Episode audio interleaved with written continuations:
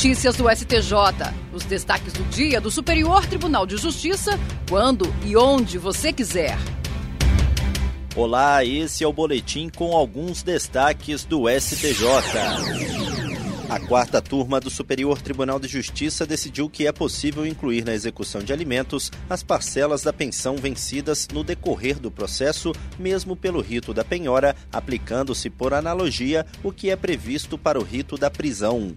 No caso analisado, o Tribunal Estadual apontou que o dispositivo legal que permite a cobrança das parcelas vencidas no curso da execução seria próprio do rito da prisão do devedor, sendo incompatível com o dispositivo que regula a penhora. Portanto, de acordo com o tribunal, o pedido do credor resultaria na acumulação de ritos de execução alimentícia distintos sem o devido amparo legal. No STJ, o colegiado da quarta turma, ao dar provimento ao recurso, concluiu que ao se permitir a inclusão das parcelas a vencer no curso da execução de alimentos pelo rito da constrição patrimonial, evita-se a propositura de novas execuções com base na mesma relação jurídica em respeito aos princípios da efetividade, da celeridade e da economia processual. O relator, ministro Antônio Carlos Ferreira, afirmou que deve ser conferida à legislação uma interpretação a fim de compreender o alcance no conjunto do sistema jurídico. Assim, segundo o ministro, a inclusão das prestações a vencer no curso da execução não deve ser restrita ao rito da coerção pessoal, pois esse entendimento induziria o exequente a optar pelo procedimento mais gravoso ao executado, ou seja, o da prisão. A terceira sessão do Superior Tribunal de Justiça vai definir, sob o rito dos recursos repetitivos, a possibilidade de aplicação do Instituto da Consunção com a finalidade de reconhecer a absorção do crime de conduzir veículo automotor sem a devida permissão para dirigir ou sem habilitação pelo crime de embriaguez ao volante. A questão está cadastrada como tema 1216. No recurso representativo da controvérsia, o Ministério Público de São Paulo recorre de decisão do Tribunal Estadual que considerou o crime de dirigir sem habilitação absorvido pelo crime de embriaguez ao volante mediante reconhecimento da agravante.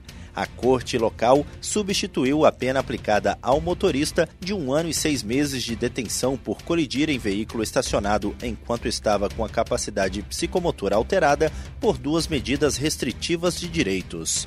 Como consequência, a pena definitiva pela prática de ambas as condutas ficou em 30 dias multa, mais suspensão de obter a habilitação por dois meses. Para o relator, ministro Joel Ilan Paciornik, a questão jurídica em debate atende aos pressupostos da multiplicidade, além de possuir potencialidade vinculativa. Segundo o relator, foram identificados 15 acórdãos e 143 decisões monocráticas proferidos sobre o tema por ministros integrantes das turmas de direito penal do STJ. O colegiado determinou a suspensão dos processos com a mesma controvérsia, nos quais tem havido a interposição de recurso especial, tanto em segunda instância quanto no STJ.